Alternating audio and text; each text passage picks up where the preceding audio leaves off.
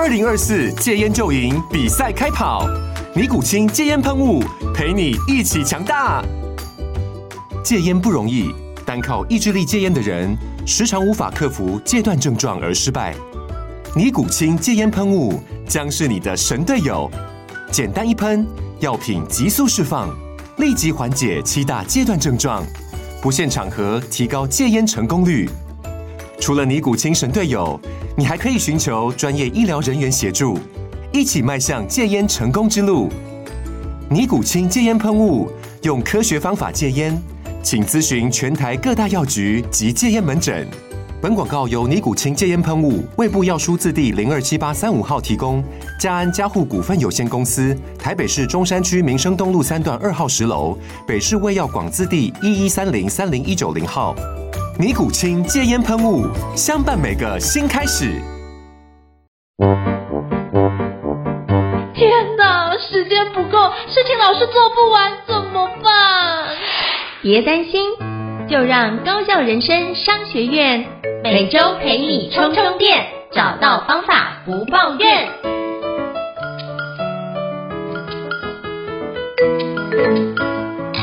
大家好，我是赵英成，欢迎大家来到高效人生商学院 Podcast 职人访谈节目。我周遭很多朋友都是非常厉害的作家，我会发觉很多人都问我说，到底写作这件事情真的是一个非常棒的投资吗？我真的由衷跟各位报告，写作是一个最好的投资，也最好做自我的投资。那今天我要跟各位访问一个我非常非常敬佩的一个创办人，是小金鱼的人生实验室创办人萧景宇老师。那他的外号就叫小金鱼老师啊。那我们要访问一下萧景宇老师如何从萧景宇这个人变成小金鱼老师呢？如何透过写作是最好投资，帮助他自己来做这样的一个蜕变跟成长呢？那我们欢迎小金鱼老师。Hello，小金鱼老师你好。嗨，大家好，我是小金鱼。是非常感谢小金鱼老师的莅临。那我们都是高校人商学院蓬荜生辉啊，你的文字跟创作真的是非常非常的温暖，而且又带有犀利的感觉哦。所以我想说，今天非常荣幸邀请你来我们节目，跟我们做一些分享跟交流。谢谢你的到来，是。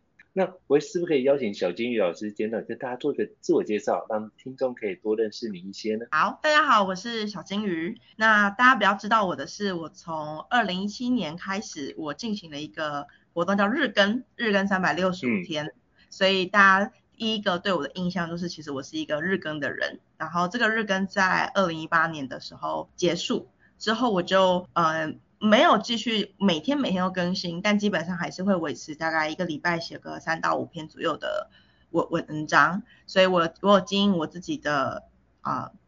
脸书就叫做小金鱼的人生实验室，然后我有我自己的电子报。那我的文章里面呢，在初期的时候是以职涯为主，后来就开始进入到了我整个自己的呃人人生，也就是说我会在文章里面跟大家分享我自己怎么看待我自己的人生。例如说，我也写过一个系列的文章，就是我如何成为我，讲的是我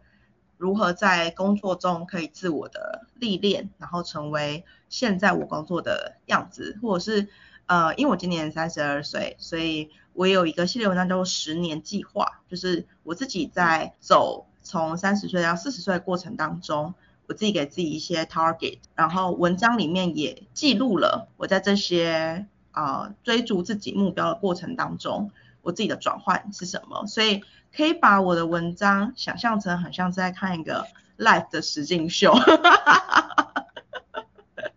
之前是那个就是楚门秀，现在是小金鱼秀，对。对，所以呃，我我之前有访谈过我的读者，就说，哎，那你们喜欢我的原因是什么？那有一个读者的说法，我非常的喜欢。他说他觉得我是一个最熟悉的陌生人，意思是说没有看过我，但是觉得跟我很熟，因为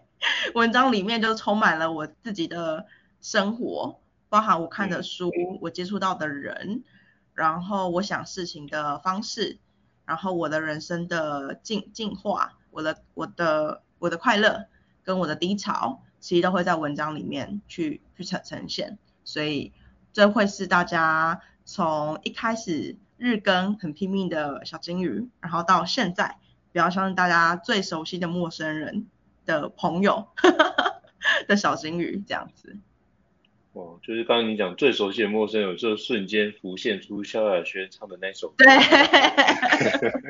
哦，相信很多听众可能没听过，对不对？我觉得这就是 Generation Gap，就很多听众可能没有听过。嗯，哎，最熟悉的陌生人是哪一首歌？不知道，可能连萧亚轩是谁不知道，所以没关系，这就是我们这个年代在听的歌。那如果各位听众有兴趣的话，欢迎 YouTube 可以 Google 看看，我觉得都是一首非常值得经典听的歌哦。那我觉得是不是可以邀请小金鱼老师给我们介绍一下？那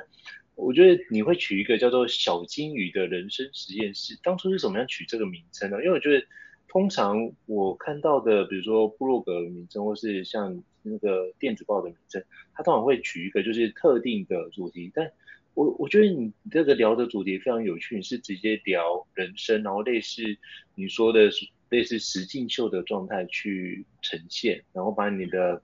自己的好的，你觉得自己比较低潮的、失落的，都可以跟大家做分享。所以我觉得这是一个非常非常特别的。一个方式，是不是可以邀请跟我们介绍一下当初是怎么样开启，以及怎么样命名？哇，我觉得这个问题很好哎、欸，这个问题我其实没有没有太常讲，我当时我怎么取这个名字的？嗯，嗯，就如同老师说的，很多人在取名字的时候会是一个已经有一个目目标了，就是说他就是就要写跟文案相关系的，嗯、或者他就要写跟 BO 有关系的。那我那时候在做这个，我这个。我在取这个名字的时候，我的想法是这样，就是我没有一个要特别写作的内内容，因为对我来说，写作是一件让我快乐的事事情，所以你在做快乐的事情的时候，你不会限定你只能做某件让你快乐的事事情吗？写作如果让你快乐的话，你就会是全全方位的写而做，当然你也可能写某个东西特别的快乐，但我发现那时候我受一个。呃，国外的呃行销大师影响，他叫 Gary V。Gary V 在早期的时候，他非常强调一件事情，就是记录。他认为，如果你不知道你要创作什么，那你就是去记录就对了。记录就是你最好的创作，因为你在每天每天的记录当中，或者你频繁的记录当中，你就会看到了你自己成长的这个轨迹。所以如果你们去看大家 Google Gary V 很早期的影片的话，他基本上都是走在路上的时候拍短影短影片，坐在车上的时候拍短影片，因为他就随时在记录他的生活，他说过的话，所以你可以去检视他三年前说的话跟三年后是不是有有改变。那我那时候觉得哇，这件事情非常有有道理，因为我其实想透过写作做的事情，最原始的时候就是去看，去梳理我这个人。他是一个怎样的人？他适合做什么样的事情？有点像是现在大家在说的，做自己的人生规划师的那个概概念。所以我那时候就想说，我其实也不知道自己要做做做什么。当然我，我我有我有工作，然后我有我自己的专业在专专长。可是其实我刚开始写作的时候，我还只是一个二十几岁的人而已。二十几岁的人就是不知道自己要干干嘛。然后我就想说，哎，那会不会？假设假设我真的觉得 Gary V 说是对的，就是记录是最好的创作方式。那我记录什么？我就觉得我我最我脑袋中想到的事情是，对我来说，我觉得我的人生它比较像是一个实验室的概念。实验室的概念什么意思？就是你在实验室里面，你会有个假设，对不对？我假设，比如说我假设这个培养皿可以培养出 A 细胞，所以我去做任何事情。尝试培养出 A 细胞，然后我们会得到一个结论是，哦，培养得出来，，or 培养不出来。培养不出来的话，我们就去调整，我们要哪里有出错，我们想办法再调整成可能可以培养出 A 细胞的方法。我觉得这个是我过人的方式，就是我有一个，我我先假设我我我想要做一件事情，然后我尝试着去做到这件事事情，但是我不确定我想到的第一个方法是不是对的。是不是真的可以做到的？所以我就不断的去去尝试。我最常讲的一个比喻是这样，我我觉得人生很多时候，我想象你在玩一种电脑游戏，我不知道大家年纪会不会跟我一样，小时候我们流行一种 online game，是一个网页版游戏，然后里面有一个房间，你要找到一个钥匙，打开那个房房间的门。那找到钥匙，打开房间的门之后，这个游戏就破破关了。可是你在房间里面，你有很多个线索，你要不断不断的去去去搜搜寻。所以对我来说，我觉得人生做任何事情，我都假设那里有一扇门，钥匙是存在的，嗯、你一定可以打开门，只是你还没找到那把钥匙而已。然后我觉得这个这个逻辑跟实验室逻辑其实很像的，它比较在人生过程当中对我来讲比较像是一个呃假设验验证找方法，所以我那我那时候想说，那我就我的文章就就就写这个啊。就写这个过过程，所以才会有我我快乐的时时候，也会有我低潮的时候。我不会是只有一个一个面面印象，对，所以我那时候就想说，哦，那就叫小俊的人生实验室吧。了解，所以因为我那时候实在太好奇，因为我是一个好奇宝宝，就是看到很多事情，我就会好奇，哎，到底是什么样的一个机缘会促使你命名某个主题或者某个名称？因为像。我们做高校人生商学院，就是因为我跟伊瑟，我跟伊瑟老师就是觉得，哎，我们可不可以生活都生活的蛮高效的？那我们可不可以聊一些有关时间管理这件事议题？也可以，因为平常我们就这样交流嘛。那那想说是不是可以，如果录起来，如果对别人有一些帮忙，好像也不错。所以我们就这样开始了，从去年的五月六号开始第一集，就夯不啷当到现在也三百四十几左右。对我刚刚刚刚在在开播前的时候跟老师聊天，发现我老师你真是高效人生代表哎，像我就是低效人生。不会不会，就因为我觉得我们我们也很期待可以坐在沙发上，就是躺着什么都不看，但好像人生没办法这样子，对，所以就是事情会把我们往那个地方推进，那。就承接某些事情，就必须把它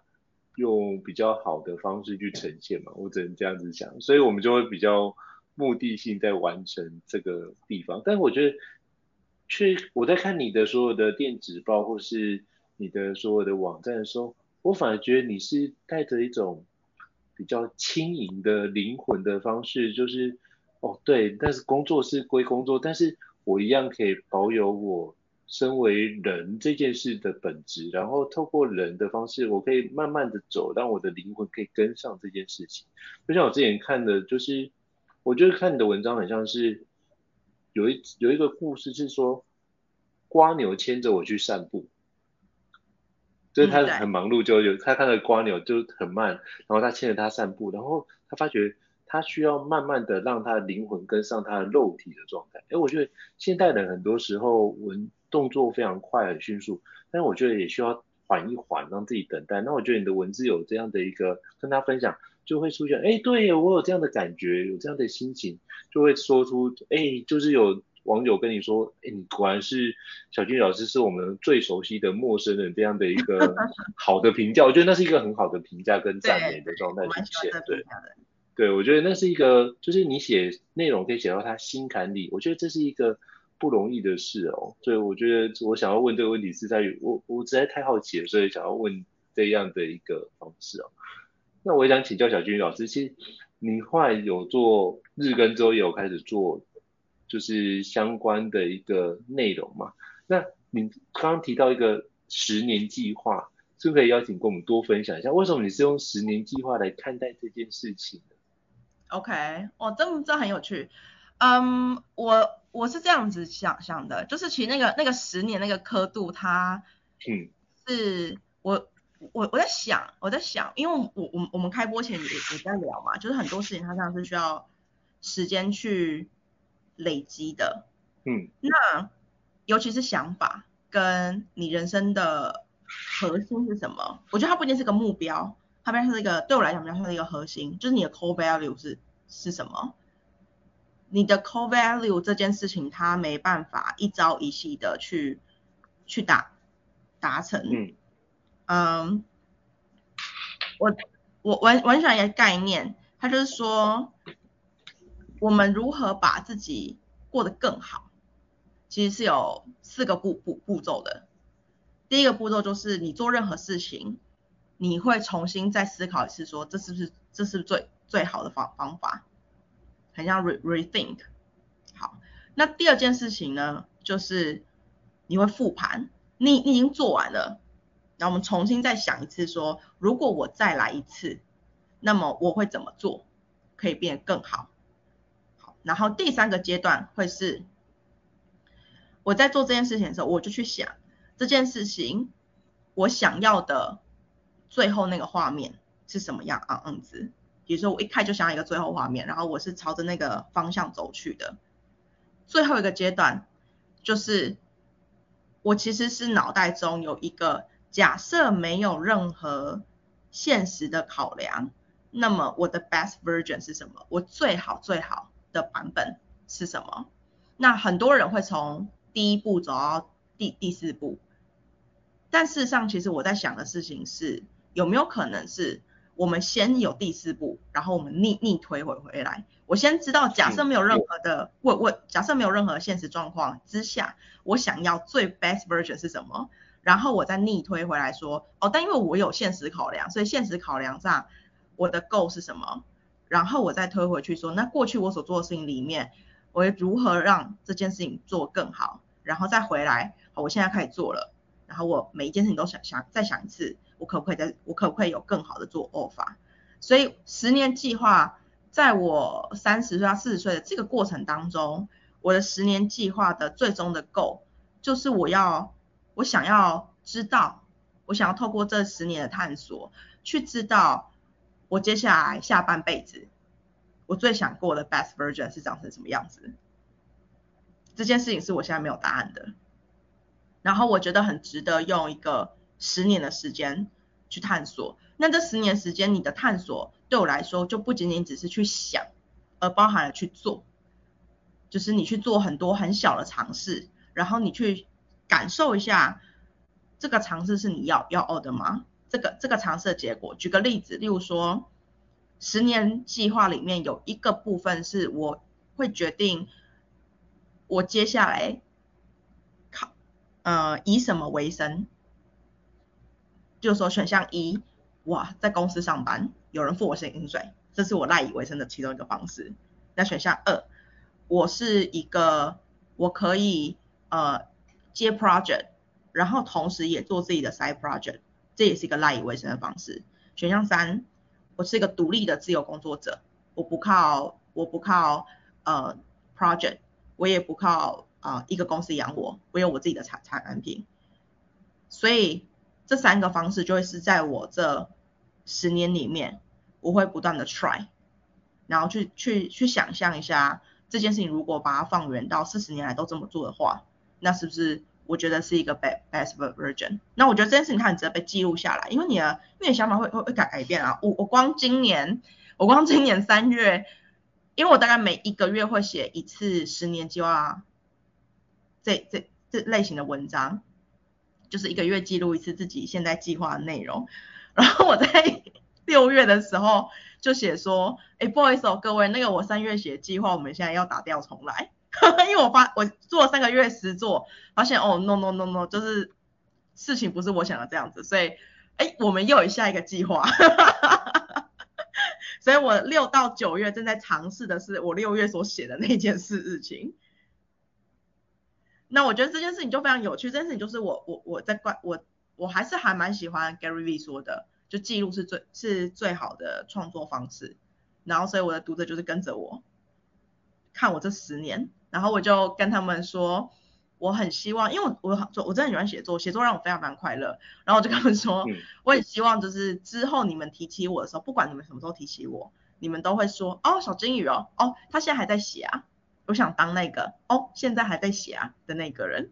嗯，我觉得这也很棒，就是透过十年的方式来探索这件事情，我觉得这是很棒的一个历程。因为我就想到之前有前辈这样跟我分享说，之前有一段时间我比较急躁，然后觉得很多事情想要赶快看到成果，嗯、他就问我一件事，那你看一个新的主题啊，如果你要讲，你不要要求自己讲第一次就要讲到非常完美。你要思考一下，如果这件事情讲到第一百次到一千次的时候，你能不能把它讲到完美的状态？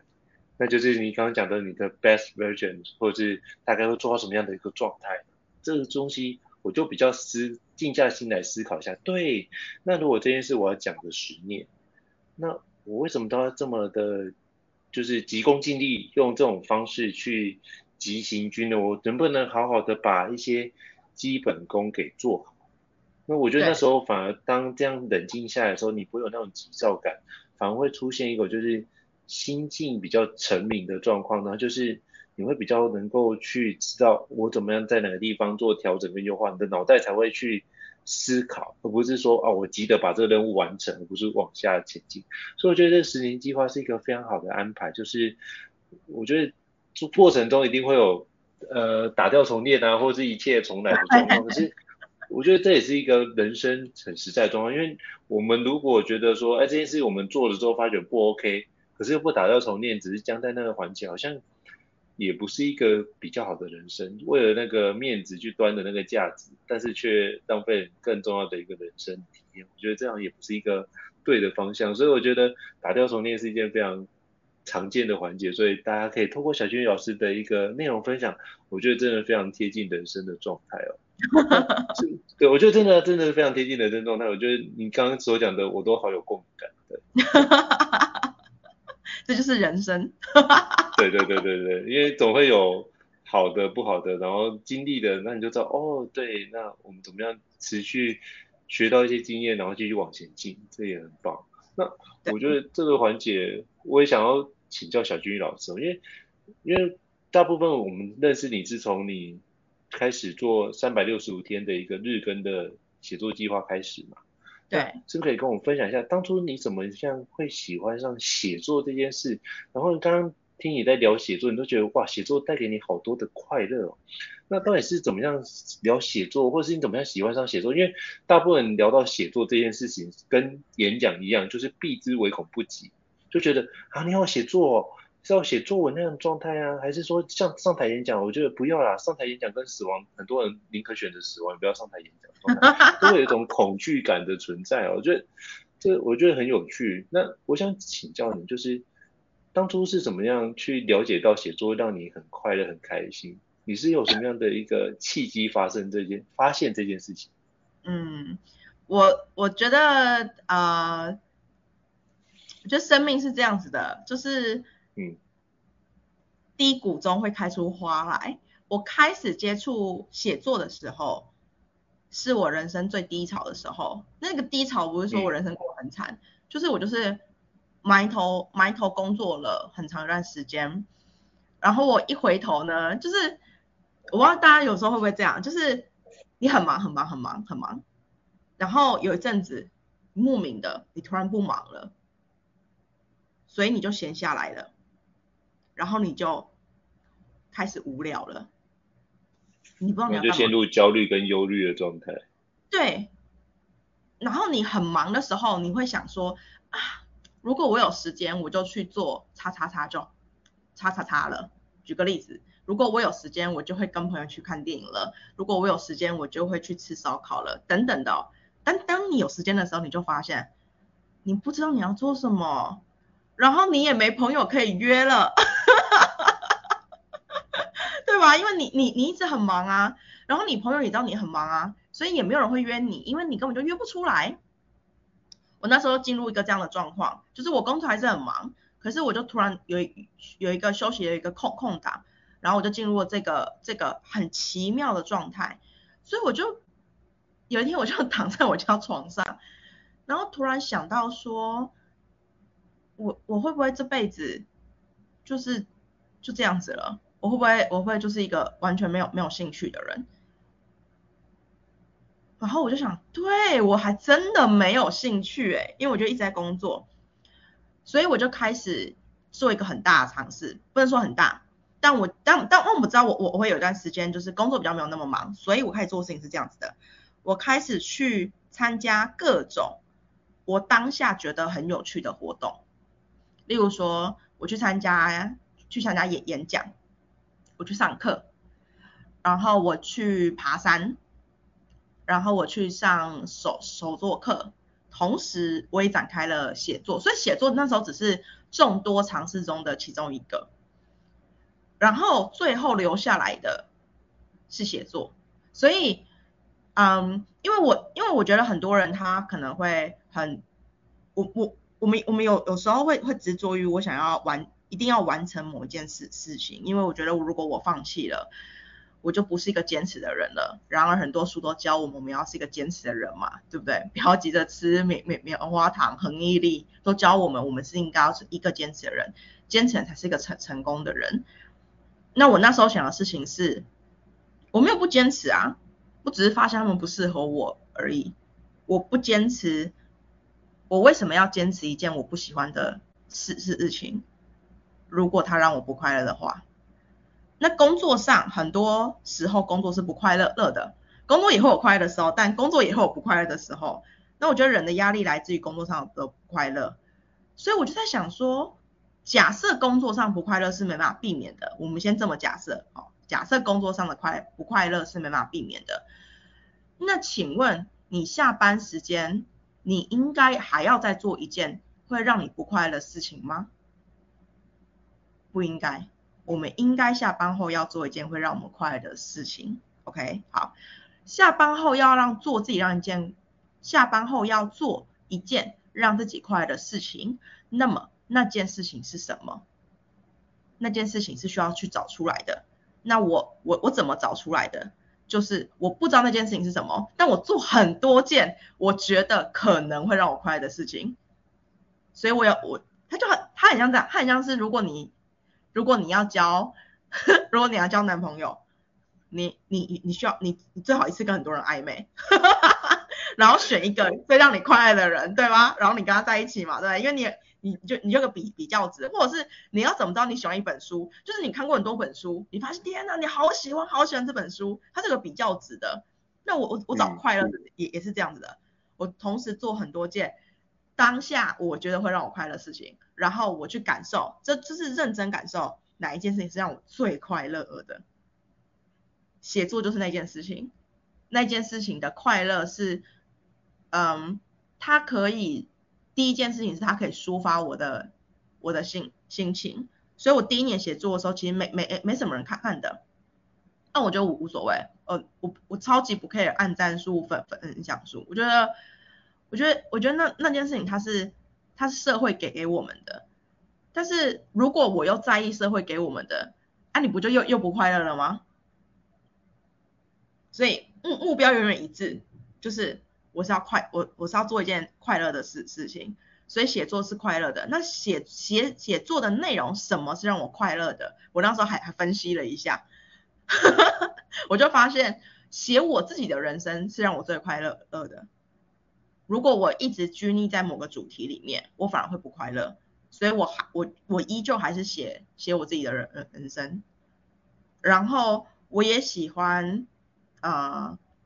因为写作而跟别人认认识。什么意思？就是就举例，如果说这个 podcast 就是因为我我写作嘛，所以我才可以有机会跟老师一起一起认认识。那我那时候不是上了很多课吗？上课是让我第二快快乐的，所以我所以我那时候也上了很多课，然后我就写作的时候，我就写这些课后心心得。好，这件事情会怎样？这件事情会让你跟老师认认认识，对吧？上课可以让你认识老师，你写课后心得，老师会第二次认识你，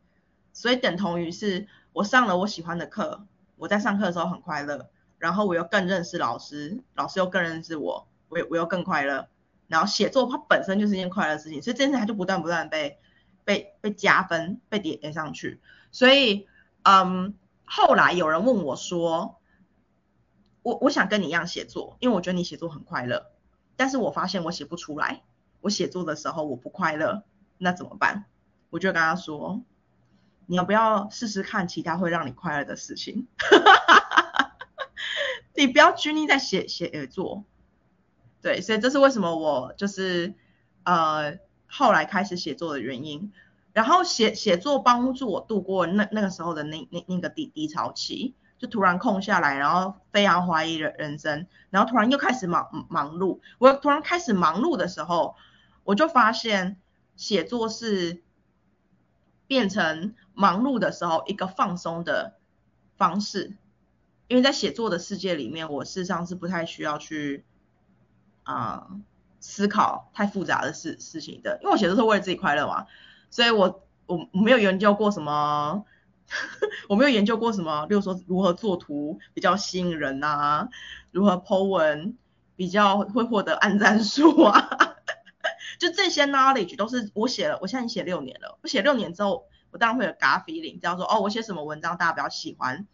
但那件事情并不是我一开始六年前我就开始研研究的，所以我才说就是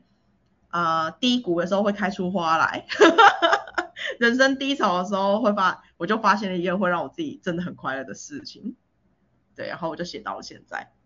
嗯，我觉得你刚刚讲的很有感受，因为我发觉你谈写作这件事情，就是你把自己的透，你除了抒发之外，其实你重新整理一下自己的思绪，然后看看自己可以怎么样往哪个地方走。我觉得写作是一个非常好做自我梳理的一个方式。对，像我自己也会有一个自己的一个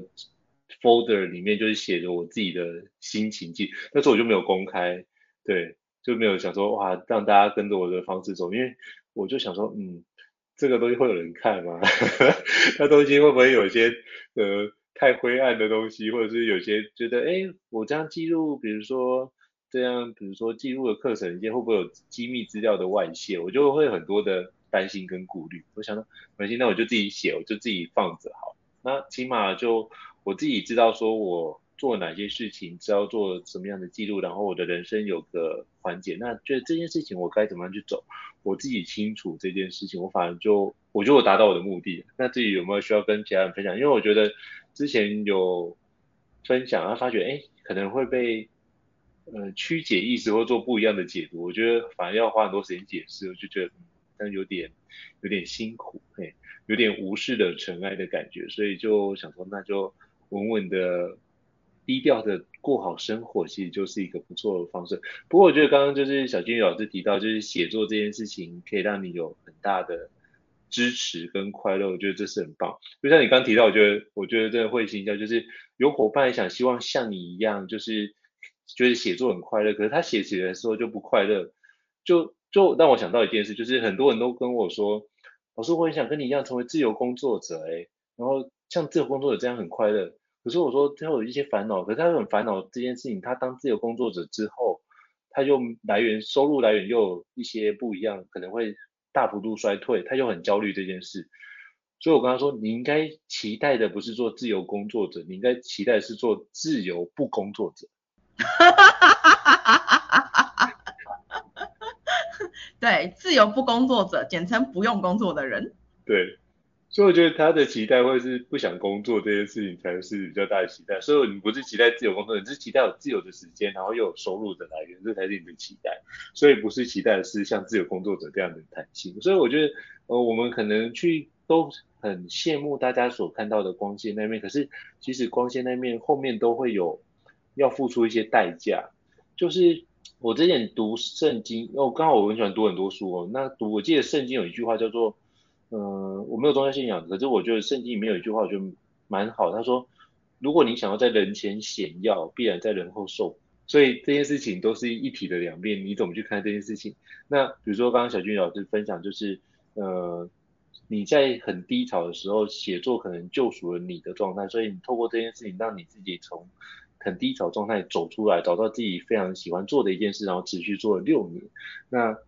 或许可以透过这个故事，可以给其他的一个听众伙伴有一些借鉴。有没有什么东西是你在想要展开一直没有展开的？因为我真的觉得这件事情，如果真的想展开的话，真的不要犹豫，赶快展开。是因为像我也大概四十了哈，那就发觉周遭也开始越来越多的朋友开始。离开，然后去当天使的情况，那我就记得我研究所，我在二十几，就十几年前去念研究所的时候，我们班有一个非常非常聪明的中医师，然后是北京大学毕业，就是他是那时候是中国前五十名的一个学生，就是各省状元那种等级的，然后他们有在北京大学一个班，就是专门否状元班这样。然后他就非常优秀，后来就是念了中医的研究所，也考得很好，然后又去念 MBA，就知道这个人多么聪明。然后他念完这些书的时候，他才二十五岁，而且他考上北京大学的时候是跳级考上的，我觉得那真的是天才。但是三十一岁就得癌症过世了，所以我就觉得从他的状态，你看到学中医这么的养生，就还是遇到家族性的遗传疾病，然后就回去了。所以我那时候就会思考一件，到底我们人生有多长？到底如果这件事情真的能够等到我有一天真的可以怎么样的时候再来做吗？还是说不如你说早知道？还是说我们尽量说我曾经体验过？我觉得那个感觉是不一样。就是或许可以从小军老师的分享，我觉得大家可以思考一下，我们如何去过一个无憾的人生，或是遗憾比较少一点的人生，或许是一种。角度的思考，这是我刚刚从小君老师的分享里面去反思跟想到的一个内容。那不知道小君老师有什么样的一个回馈或补充？我其我其实啊、其实我也我我蛮认同的诶，就是因为我在我在今年的时候，我有一个啊、认识很多年的姐姐，他也是就突然就就去世了。然后，呃，这件事情给我的打击蛮大的，不能不能说打打击，他他让我想了非常多的，非非常多的事事日情。嗯，她是我，她是我一起练瑜伽的姐姐，然后我我我们我们长期有有包班上瑜伽课，所以其实这个瑜伽课不对外公开，就是私人几个朋朋友跟同一个老师长期学了蛮蛮久。那对我们来讲，后期的学习。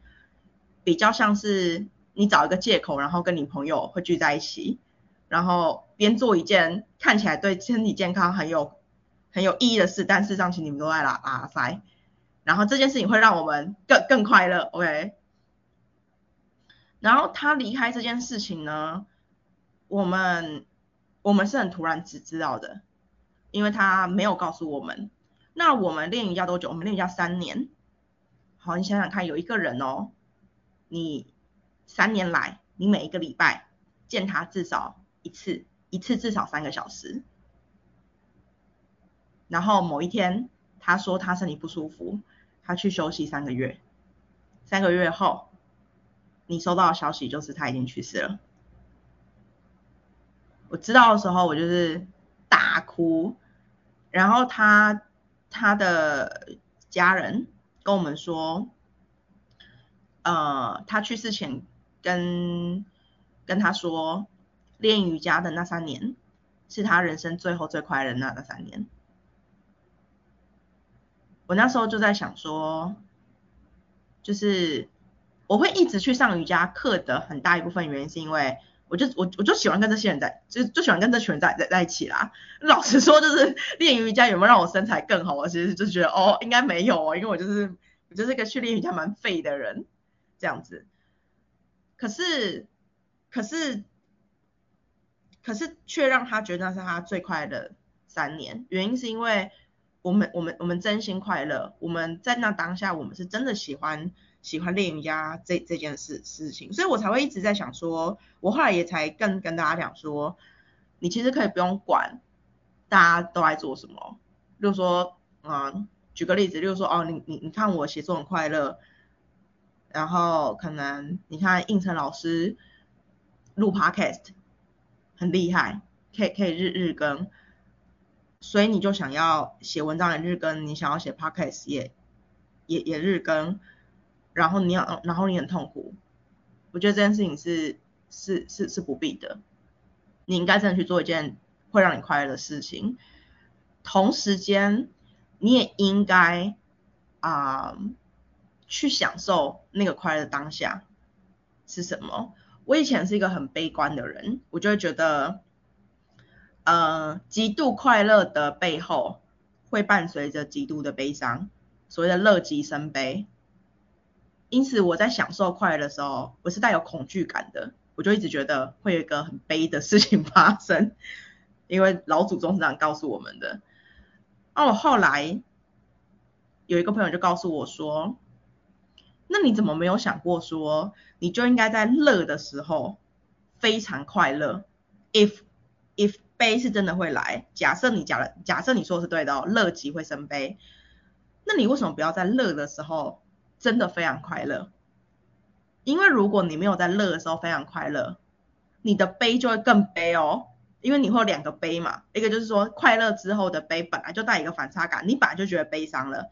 然后你在悲伤的时候还想要说，哦，你刚刚还没有认真享受快乐，你就有第二个悲，那那个快乐的意义不就变得很小吗？你你你你的悲伤变很大，你快乐变很小，但事实上其实很有可能你的快乐本来很大的，是。是你没有全心全意的去享受那个那那件快乐的事事情啊，所以我后来就我后来就一直记得这件事情，然后我我我有一个我自己的快乐逻逻辑法，就是是这样子的哦，它快乐逻辑法的 step one 就是呃快乐是件重要的事情，OK right 快乐是件重要的事情，好，第二个重要的事情是件值得投资的事情，OK like 啊、呃，健康是件重要的事情，重要事情是值得投资的事情，所以你会投资健健康。因此，按照这个逻辑，快乐是件重要的事情，重要事情是值得投资的事情，所以快乐顾得正，快乐是件值得投资的事事情。那，你投资快乐，投资的东的东西是什么？可以是钱，可以是时间，可以是精精力。对我来讲，写作是件快乐的事情，所以我投资了时间在写作上上面。我其实没有投资很多钱在写作上上面，投资在写作上面钱非常的少。写作我投最多是四十四十时间，因此因此啊、在日更在写作的背后，事实上我我我事实上他遵循的是我的这个快乐逻辑法，我自己命名的一个快乐逻逻辑法。所以对我来说是写作，那对你来说是什么？我觉得很很值得去做，而且而且很值得。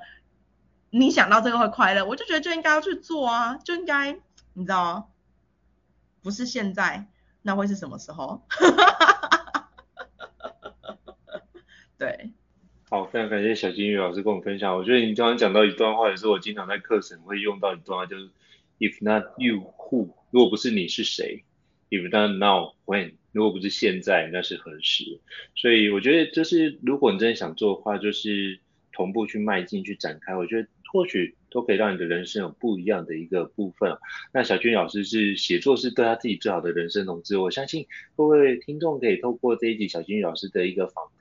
也可以去让自己找到，或许前面那个写作你可以替换掉其他层。其他的内容，那但是什么东西对你来说是最好的投资？你可以自己去摸索，然后透过小军老师的一个分享，然后让你开始去重新思考，并且重新去